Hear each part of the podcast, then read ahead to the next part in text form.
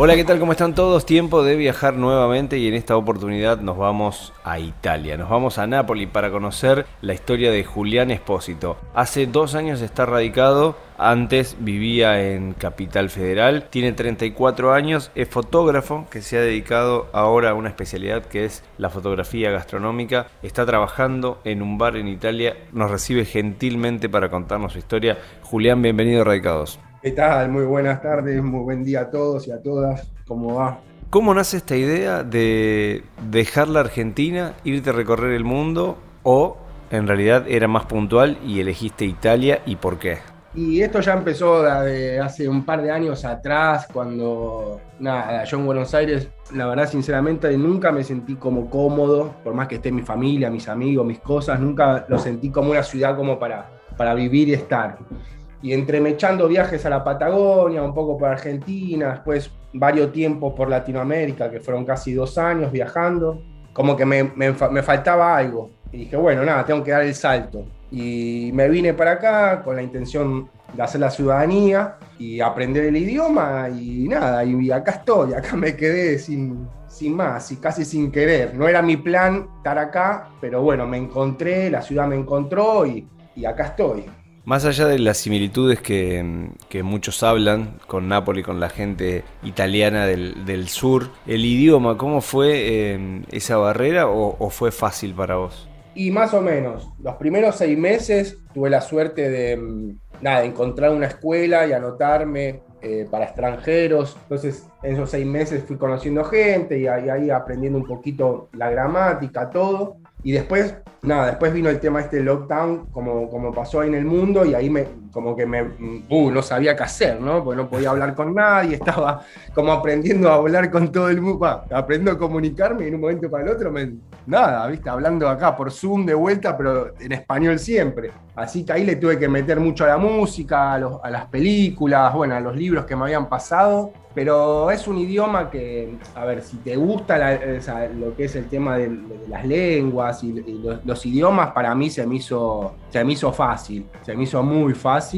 Y aparte que, bueno, nada, ¿no? Acá, como todo el argentino o parte del italiano del sur, hablamos con las manos. Entonces, cosa que no entendés, con palabras haces un gesto y ya está. Y se entendió. Así que era un poquito 70-30, como para, para iniciar la comunicación con las cosas. Pero bien, bien, bien. La verdad que bastante bien. Claro, la gestualidad ahí ayuda un, un montón. ¿Tenés un costado futbolero?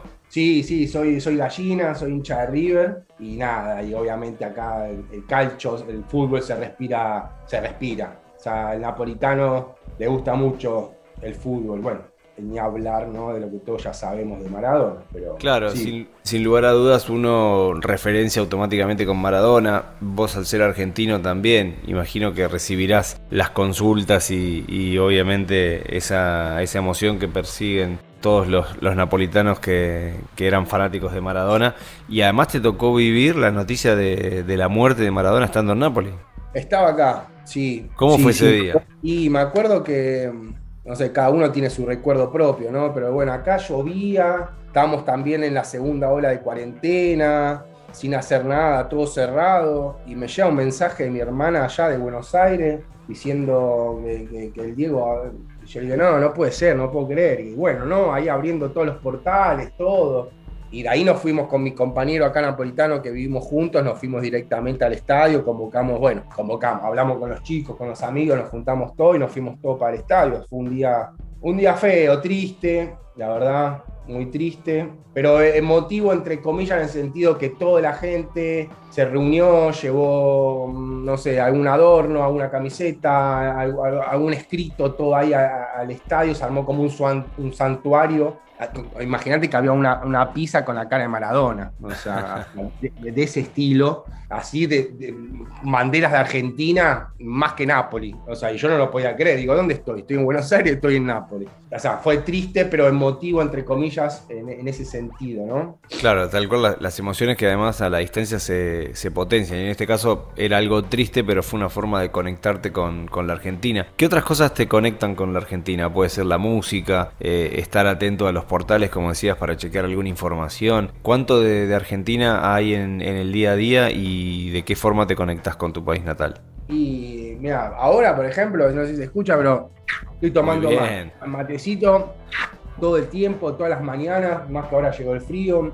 O sea, mi contacto con Argentina es casi permanente. Yo la verdad es que, o sea, cuando me despierto, me levanto a la mañana antes de ir a trabajar, bueno, me pongo a desayunar y lo primero que hago es leer, leer los portales tanto deportivos como de noticias, pero de Argentina. O sea, los diarios de acá, eh, italiano, napolitano, no casi los leo una vez por semana. O sea, estoy muy, como muy pendiente, más allá que hace dos años que no esté allá, estoy muy pendiente casi de todo. Eh, y me gusta, es como sentirme un poco, bueno, ok, a ver qué sigue pasando, ¿no? Y bueno, en contacto con la familia y los amigos permanentemente, pero eh, muy, muy, muy, muy por ese lado, ¿no? De leer las noticias, bueno, los partidos de fútbol de River me los veo casi siempre, van más por ahí, ¿no? Claro, el, contacto con, otro tipo de, emociones que obviamente son familia, amigos, que hoy es mucho más fácil conectarse que, tiempo atrás, que aquellos inmigrantes que hace más de 20 años con menos aplicaciones llegaban a, países tan remotos a, instalarse. Respecto de la gastronomía y antes de meternos en tu trabajo, o quizás vaya de la mano, ¿qué cosas de la gastronomía italiana has incorporado? Más allá de que en Argentina todos tenemos algún pasado italiano, español y, bastante conocemos. ¿Hay, ¿Hay cosas de la gastronomía que ya son parte de tu, de tu dieta?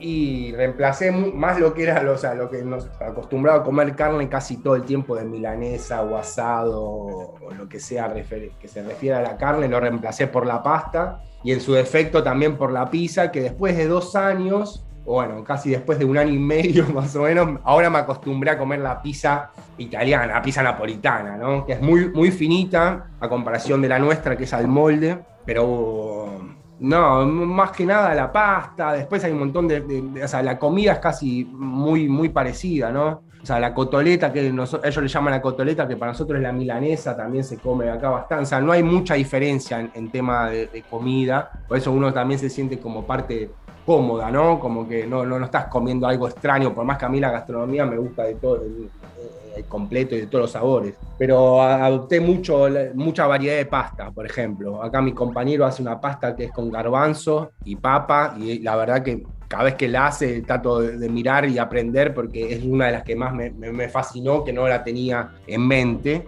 pero mucha pasta, mucha fritata, mucha cosita así chiquitita que se come, no sé, bolitos de arroz, bolita de papa, todo frito. Hay muy, buenas, muy buena gastronomía, o sea, se come bien, bueno y barato. Eso es lo bueno de Nápoles. ¿Y la sociedad de napolitana cuando, cuando te recibió, qué fue lo que te llamó la atención? ¿Que son realmente amigables como uno imagina, que son abiertos? Y también de la mano de esta, de esta pregunta, ¿cómo elegiste el barrio donde vivir y cómo es tu casa, con quién vivís y demás? Y mira, mi contacto con Nápoles fue, ya te digo, fue casi sin querer, porque yo me había venido a vivir a, a había venido a hacer la ciudadanía a Bari, que son, es del otro lado, o sea, nosotros estamos en, eh, yo estaba en la otra punta, y había venido a Nápoles cuatro días como para conocer, dije, cuando miré el mapa estaba tres horas, dije, bueno, voy a Nápoles tres, tres, cuatro días a conocer, y ahí me enamoré, digo, sinceramente me enamoré por la gente, más en, sí. La gente es muy cálida, la gente tiene como un afecto mm, o sea, extraordinario, y más cuando vos le decís sos argentino, ¿no? O sea, vos le decís, che, ¿de dónde sos? Te preguntan, argentino. Oh, ¿para qué? no, no, no, o sea, a mí me pasó una el primer día que yo siempre decía, yo cuando vaya, cuando estaba en Buenos Aires, decía, cuando conozca Nápoles, cuando vaya a Nápoles, voy a caminar con la remera de Maradona a ver qué pasa. Cuando vine para acá era enero, hacía un frío increíble, pero yo mi promesa la tenía que cumplir, así que le, mandé dos térmicas, buzo y arriba la camiseta que me quedaba tipo talle S, muy apretada, pero dije, bueno, me mando. Y empecé a caminar con, había hecho couchsurfing con un chico napolitano y empezamos a caminar por el centro. Y en un momento me doy vuelta y veía a un tipo que nos venía siguiendo ya hace varios kilómetros en bicicleta. Y, en una de esas nos paramos con, con, este chico, no sé, a charlar, me comentaba un, no sé, un monumento, una cosa así. Y cuando nos sintió hablar, porque este chico hablaba en, español, viene este, este muchacho en la bicicleta, me dice, te vengo siguiendo, te vengo, te vengo siguiendo, no me digas sos argentino, te veo con la camiseta de Maradona. Le digo, sí, sí. ¿Y el tipo para qué? Eh, me empieza a hablar, me empieza a contar también la historia de esto, la historia de otro, nos invita a tomar un café. O sea, pasan esas cosas. Digo, sinceramente, en Napoli para mí todos los días sucede una, una historia nueva. Que cuando no, o sea, estás en tu casa y no pasa nada, salí a la calle. Yo siempre digo lo mismo, salí a la calle porque en la calle siempre te vas a encontrar algo, porque la gente tiene esa, esa, esa manera de ser, están todo el tiempo de chau bello, chau amore mío, eh, bonchorno caro, chau tesoro, o sea, son, son gente muy, muy romántica, muy, muy dada, muy alegre y que te hacen sentir como, como uno más, ¿no? Como ya vuelvo a repetir, más siendo argentino, que es una cosa increíble estar acá. Eh, y mi contacto con, con el barrio, yo por suerte, la verdad no me puedo quejar porque no vivo en el centro propio de Nápoles, sino como a, media hora, 40 minutos, como un poquito más alejado, vendría a ser no un barrio residencial, pero es un barrio un poco más de, de, otro estatus, que por suerte tuve la posibilidad de, de, vivir acá ya de hace dos años, por intermedio de este chico que conocí, que, nada, habíamos pegado muy buena onda y él siempre me dijo, Juli, esta es tu casa, cuando querés venir te puedes quedar. Y se, generó eso, se generó una relación, una amistad, una hermandad y, vivo en un barrio muy cerca del mar, tengo la, posibilidad de ver el mar casi todos los días, de ver el Vesubio, la isla de Capri, la costa de Sorrento, rodeado de parques, árboles, un poco mucho más natural de lo que vendría a ser el centro o la ciudad en sí. Así que sobre eso tampoco me puedo quejar, ¿no? Estoy en un lugar maravilloso, sinceramente, maravilloso. Contanos un poquito más acerca del couchsurfing que, que lo nombraste ahí al pasar y, muchos no, no, tienen claro de, qué se trata y también obviamente muchos de nuestros oyentes son personas que están queriendo conocer un poco más sobre las historias de, los argentinos radicados en el exterior porque quizás también tienen la, idea de, intentar. ¿Cómo, ¿Cómo es el couchsurfing? ¿De qué se trata? El couchsurfing básicamente es una plataforma donde la gente, o sea, tanto vos como otra persona ofrecen un, espacio en su casa para conocer personas, para intercambiar culturas, para hacer amigos nuevos. Y nada, yo lo había utilizado mucho en Colombia, en México,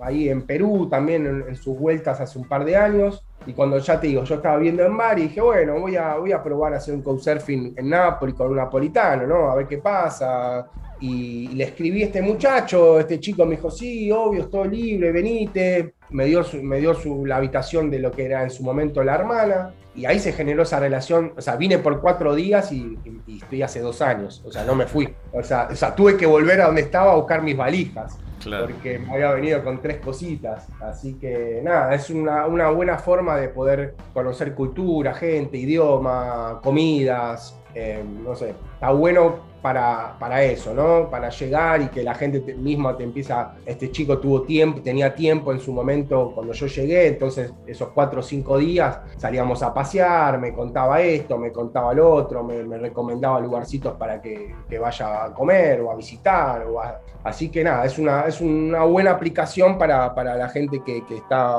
iniciando a viajar o que quiere viajar y no gastar mucha plata y, tener la posibilidad, obviamente, de, conocer gente, que eso creo que es lo más importante de, esta plataforma, ¿no? Claro, una buena puerta de, ingreso y una especie de guía también y orientador o tutor a la hora de, conocer el, nuevo país. Decíamos más temprano, Julián, que eh, sos fotógrafo, que estás eh, especializado ahora en gastronomía. ¿Cómo nace esa oportunidad y cómo es trabajar en Nápoles? ¿Cómo son los salarios? ¿Cómo da la ecuación entre ingreso y, gasto? Eh, ¿Estás cómodo? ¿Es una salida laboral que, que encontraste hoy por hoy por lo que son el desarrollo de las redes sociales y esta necesidad de trasladar todo a la red o también fue algo que eh, ya venías con que venías pensándolo de antes y ya está o sea como este proyecto idea vocación ya viene de hace un par de años desde que empecé a viajar hace más de 12 años yo siempre nada era como mi, mi, deseo y mi sueño con empezar a viajar y retratarlo no con mediante imágenes fotografías no sé algunos escritos y esas cosas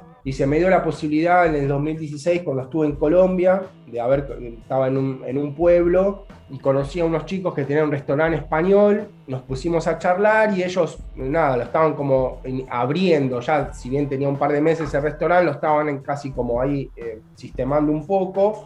Y no sé, charlando, qué sé yo, yo dije que era fotógrafo, ellos me dijeron, che, ¿no te animás a hacer una, una, foto de los, de los platos y de esto y del otro? Y bueno, dale y como que ahí creo que inició un poco todo. Y después cuando volví a Buenos Aires, empecé a buscar clientes y restaurantes, bares, como para poder, para poder seguir con eso, que lo hice. Estuve trabajando con un amigo, haciendo, bueno, no, no, no todo lo, lo, que es la programación de redes sociales y todas esas cosas, diseño de menú, diseño de tarjetas y bla, bla. Y después, bueno, nada, llegué acá y tuve la suerte, ya te digo, los primeros seis meses antes que venga el lockdown, de estar trabajando, apenas llegué a los 10 días ya estaba trabajando de eso. Después, bueno, vino el lockdown, se frenó poco, un poco casi todo, y ahora hace como 7, 8 meses como que, nada, tuve la suerte de poder volver de a poco con dos o tres restaurantes, diseñándole el menú, haciéndole las fotos de los platos, de los drinks. En el bar donde yo trabajo están diseñando todo el menú digital, entonces ahí agarré como una, una puertita como para poder hacerlo, ¿no? De, las fotos, el diseño. Así que nada, me siento cómodo y en cuestión del, del salario, acá cada uno Acá se vive, es una ciudad económica, la verdad que es una ciudad económica, que si llegas a, a, generar entre, entre 700 y 1200 euros puedes vivir, vivir bien. Vivir bien significa pagar el alquiler, significa poder comer, poder comprarte alguna cosita, eh, salir de vez en cuando. Y si generás más de 1.200 euros, yo siempre digo, acaso es un rey. En Nápoles, con mal... Sí, sí, sí, porque es una ciudad muy barata. O sea, para que tengan un ejemplo, por ejemplo, no sé, un paquete de pasta y, un, y una salsa gastás, una, gastás unos 50. O sea, no, no es nada. Una pizza te sale 3, 4 euros. No es, no es, no es una ciudad cara.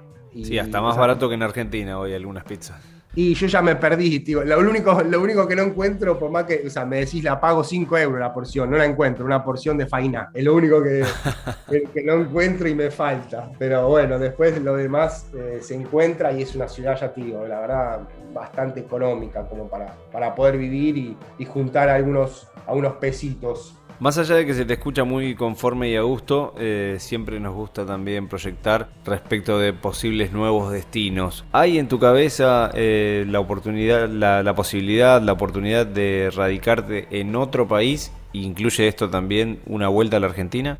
Eh, sinceramente sí. De hecho, ya voy a repetir, yo intención era venir acá, hacer la ciudadanía, estudiar el idioma, estar 3, 5, 6 meses y después irme a Barcelona por una cuestión de nada, que tenía amigos, tenía posibilidades de trabajo, el idioma, ¿no? que es fundamental, y más por todo lo que yo hago, que es el tema este de fotografía, diseño y escritura, que por la lengua, por el idioma era mucho más fácil.